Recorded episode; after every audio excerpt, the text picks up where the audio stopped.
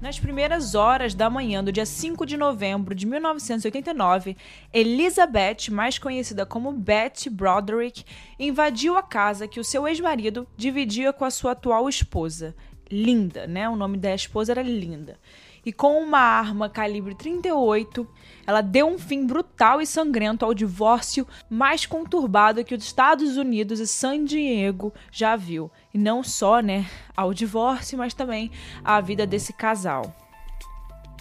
E dependendo de que lado você acredita, né, de que lado você tá, a Beth foi um monstro que tirou a vida de um casal ou o Dan, né, o ex-marido dela, aterrorizou a Beth durante tantos anos, fisicamente, mentalmente e até legalmente, que fez ela chegar nesse ponto. Bom, esse é o caso de hoje. Você já viu que não vai ser um caso simples, né? Você já viu que vai ser um caso aí cheio de emoções. Então peço para você já compartilhar esse episódio aqui aonde quer que você esteja ouvindo. Já compartilha no seu Instagram, manda para algum amigo. Isso me ajuda muito, muito, muito. Nós somos o podcast número 3 em True Crime. Vamos chegar ao número 1. Então eu só vou conseguir isso com vocês. Então, por favor, façam isso. E se quiser me mandar uma mensagem, se quiser postar nos seus stories que você está escutando, é só marcar o arroba com K Mirandas eu sorteei dois livros sobre casos reais, né? Um deles era sobre o O.J. Simpson e o outro era do do Ted Bundy. Então, para você não perder essas coisas, vai lá no Instagram, arroba Erica com K, Mirandas com S no final e fica por lá acompanhando. Devo colocar mais sorteios em breve, tá bom? Então agora vamos parar de enrolação e vamos pro episódio dessa semana.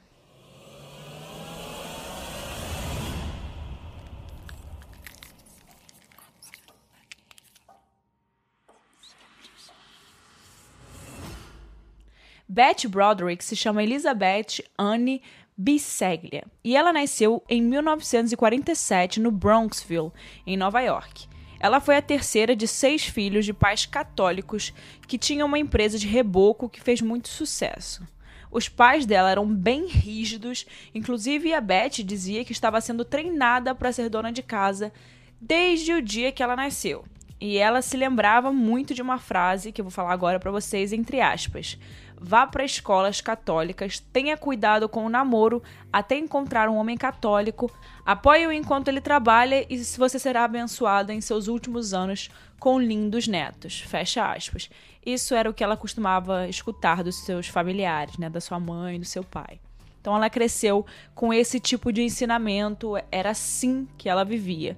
Também, né, gente, se hoje a sociedade é machista, agora vamos voltar lá para 1947 em Nova York, como a sociedade não deveria ser machista e que com certeza as mulheres daquela época eram criadas para cuidar da família, né? Beth era uma aluna invejável na escola durante a adolescência. Ela formou-se em educação infantil e recebeu um diploma adicional em inglês por causa do crédito que ela tinha estudantil. E tudo estava caminhando para o seu sucesso profissional quando ela conheceu o Dan Broderick em 1965 e eles se conheceram quando eles estavam fazendo um curso de especialização na Universidade Notre Dame em Indianas. E juntos, assim, para quem via de fora, eles eram um casal perfeito, né? Mas naquela época, de fato, eles eram um casal perfeito, sim. Eles se davam muito bem, eles se gostavam muito e faziam muito sentido, né, os dois juntos. O Dan tinha acabado de concluir o curso dele de medicina e estava começando o curso de direito pela Harvard. E na época ele não tinha reservas financeiras, tanto que ele precisou usar o empréstimo estudantil enquanto a Beth estava ajudando a pagar as contas de casa do seu, com seu trabalho. Nessa altura, né, como eu disse para vocês, eles pareciam um casal bem alinhado, que um ajudava o outro né, na construção do futuro dos dois. É, eles começaram a se relacionar muito cedo, já desde o início eles começaram a morar juntos. É, então, eles viveram esse início de vida juntos e eles pareciam realmente estar um empurrando o outro para o futuro. O, o Dan estava agora acabando medicina, ia começar direito na Harvard e ela estava ali, né, trabalhando e também estudando. Eles tiveram dois filhos enquanto o Dan estava se formando. Logo depois, ele também foi contratado por um escritório de advocacia e ele foi cada vez ganhando mais espaço e fazendo o nome dele, né, um nome de peso na área profissional. enquanto a Beth trabalhava meio período e ajudava ali na renda com venda de cosméticos e utensílios para casa, né? É, Tupperware, essas coisas para cozinha. E isso era para ajudar nas despesas que não eram baixas, né? Com dois filhos, com um marido que está fazendo faculdade de direito. Então, assim, não era fácil para ela conseguir conciliar tudo isso, né? E alguns anos depois, em 1978, o Dan já tinha segurança financeira o suficiente para dar uma aliviada na esposa, né? Mas ele preferiu abrir o próprio escritório, que naquela época fazia sentido, né? A Beth não apenas apoiou, né, como ela sempre fez, como ela também auxiliou na construção do escritório. Em quatro anos, o Dan se tornou referência em San Diego, atuando em casos de negligência médica e fazendo fortuna, expandindo o escritório. É, ele estava crescendo muito né, nesse ramo. Ele misturava essa parte de medicina com direito, né? é, medicina legal, então ele estava fazendo muito dinheiro e estava ficando muito famoso. Ele, inclusive, era amigo de vários, é, várias pessoas influentes, poderosas em San Diego. E nesse meio tempo, tudo parecia incrível, né? Uma família grande, é uma família bonita, bem sucedida, todos ali eram bem sucedidos, né? Mas a, e a esposa, né, a Beth, estava tendo um certo conforto até aquele momento já que ele estava conseguindo tanta coisa, né? Já que ele estava conseguindo chegar tão longe, a Beth também já estava começando a dar uma aliviada, né? Não precisava mais ajudar tanto financeiramente. Só que essa esses bons tempos não duraram muito, né? A Beth começou a suspeitar que o marido, né, o Dan, tinha um caso lá para 1983 depois que ele promoveu a sua recepcionista, que chamava Linda Colquena, de 22 anos para assistente pessoal dele. Ou seja, ela era uma recepcionista depois ela virou assistente pessoal. Um contato muito mais próximo e também né, o dia inteiro. Naquela época, a Linda não tinha nenhuma qualificação para o cargo e nenhuma experiência. Essas características ainda aumentaram né, as suspeitas de Beth, que, claro, estava 100% desconfiada naquele momento. A Linda, na época, antes de virar recepcionista, ela era comissária de bordo da Delta Airlines, ou seja, ela não tinha nada a ver com direito, ela não tinha nada a ver com nada, assim, né? Ela era comissária de bordo. Também com 22 anos ela estava só começando a vida dela, mas ela decidiu não fazer faculdade. Então, por isso que ela foi comissária, recepcionista, e inclusive a Beth falava isso, né? Como é que ele pode contratar uma pessoa para ser assistente pessoal dele que não é formada em direito, que não está estudando direito, ou paralegal, né? Que nos Estados Unidos também tem o nome de paralegal. Porque faria muito mais sentido ter um assistente pessoal que seja um estudante de direito, algo do tipo, né? Entre aspas, eu perguntei a ele como que diabos ele poderia estar contratando a Linda Colquena para ser sua assistente? Ela não era uma paralegal, ela não tinha educação universitária, ela nem sabia digitar. Fecha aspas. A Beth contou isso, né, anos depois, a um repórter do Los Angeles Times. Até porque se você parar para pensar, né, até esse momento agora, a Beth tinha todo o direito de questionar quem ele contratava para ser assistente pessoal dele, já que ela também ajudou financeiramente, apoiou financeiramente a carreira dele e também o, o escritório, né? Aquele escritório ela ajudou lá no início, quando ele falou que queria, né, investir dinheiro no escritório, ela deu toda a força, também ajudou financeiramente. Então, ela tinha assim todo o direito de questionar as pessoas que ele escolhia, né, para trabalhar com ele, né? Mas só que nesse momento o Dan já se achava, né? Ele já estava muito acima profissionalmente. Talvez ele nem lembrava mais lá de trás, né? Quem ajudou ele lá atrás. Bom, a Beth começou a ficar meio fora do normal pela dúvida que ela estava tendo, né? Ninguém gosta de se sentir traída, né? Ou de se sentir sendo enganada. Ninguém gosta. E teve um determinado dia, que inclusive aparece na série né, de Dirty John. Se vocês não assistiram a série de Dirty John, eles contam exatamente esse caso e mostra a Beth tacando fogo nas coisas dele. Por quê? Porque era o dia do aniversário do Dan. Ela apareceu no escritório para parabenizá-lo, né, para poder fazer algo com ele no dia do aniversário dele. E ele já não, quando ela chega no escritório, o Dan não estava lá. O Dan tinha saído com a secretária, né, com a Linda. E ele passou o dia inteiro fora do escritório com a secretária. Naquele momento, ela não tinha mais dúvida, né? Ela tinha completamente certeza do que estava acontecendo. E ela voltou para casa muito pé da vida, pegou as coisas dele e tacou fogo nas coisas dele, porque ela já imaginava com quem ele estava, né? Já sabia com quem ele estava e o que estava fazendo, né? Quem, que tipo de chefe passa o dia inteiro com a sua assistente pessoal no dia do aniversário, né? E foi nesse dia, né, do, que tacou fogo, que ele assumiu o relacionamento com a secretária e pediram o divórcio imediato, né? Bom, esse daí foi só o início de uma longa e exaustiva briga.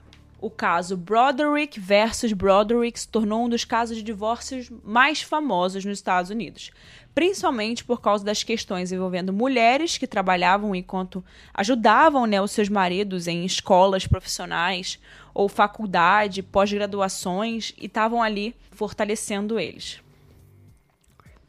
Bom, a partir desse momento, o comportamento de Beth se tornou cada vez mais raivoso, né? Ela estava cada vez mais fora de si.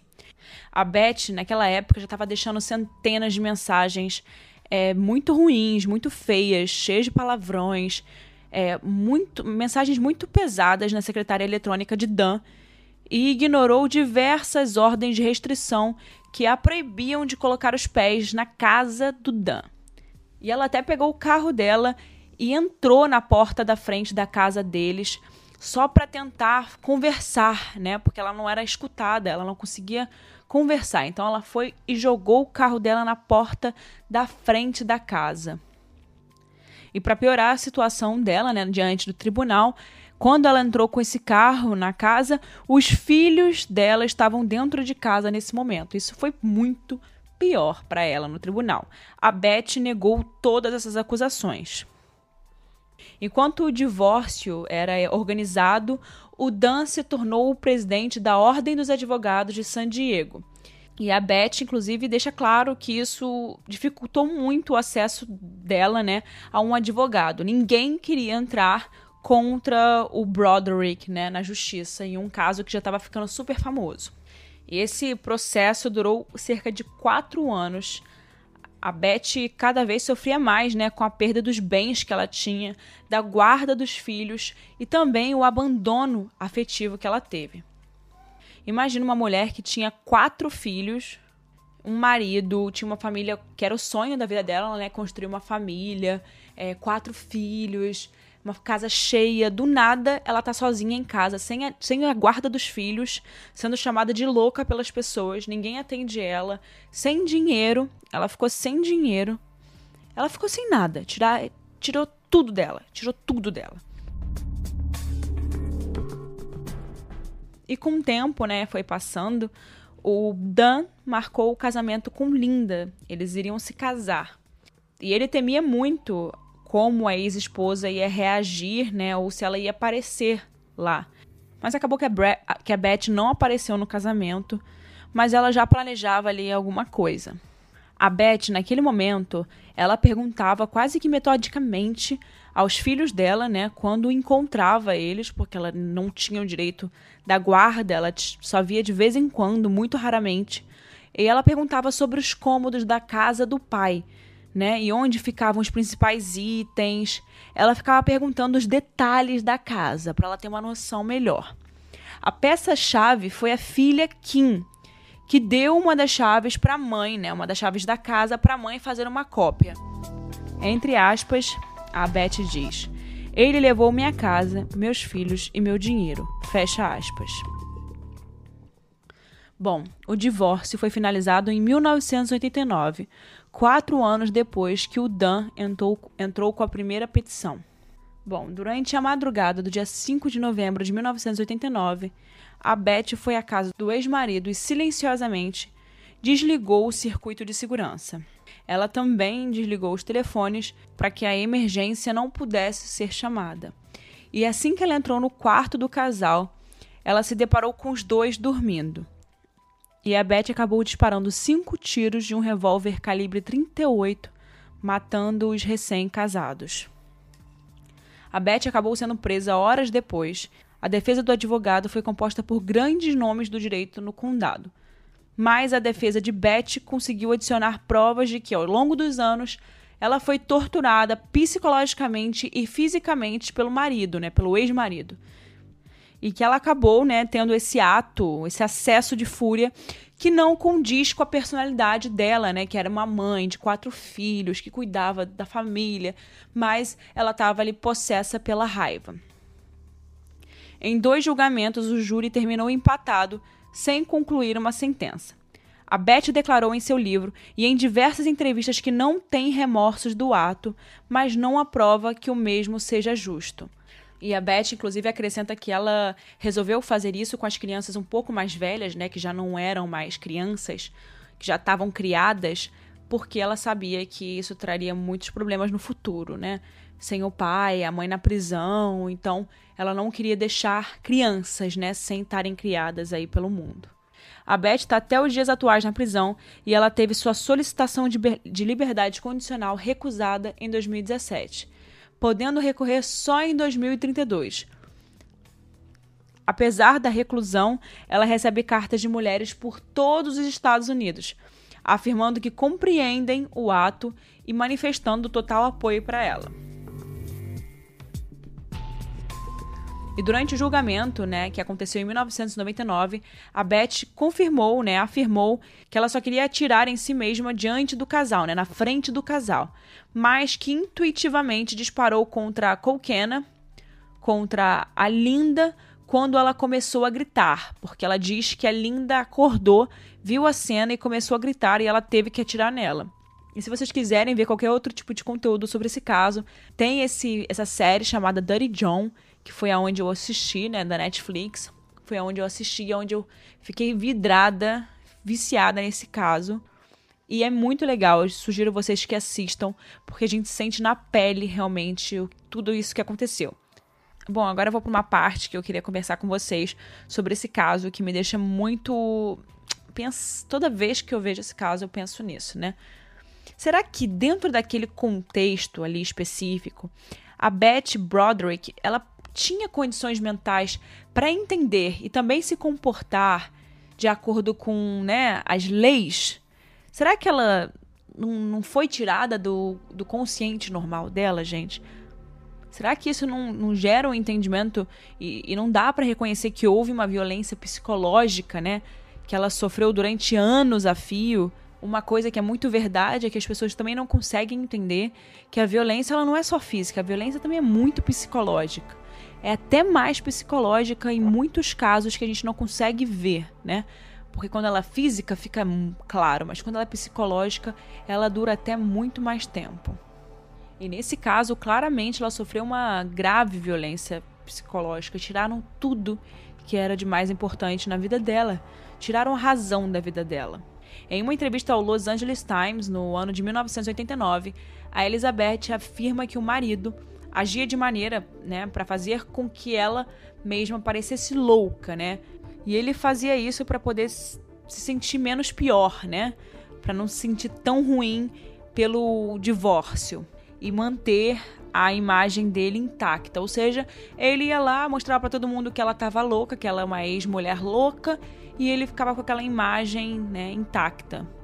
E a Elizabeth afirmou que essas explosões emocionais que ela tinha nada mais eram do que respostas à maneira calculista que o Dan lidava com o divórcio, né?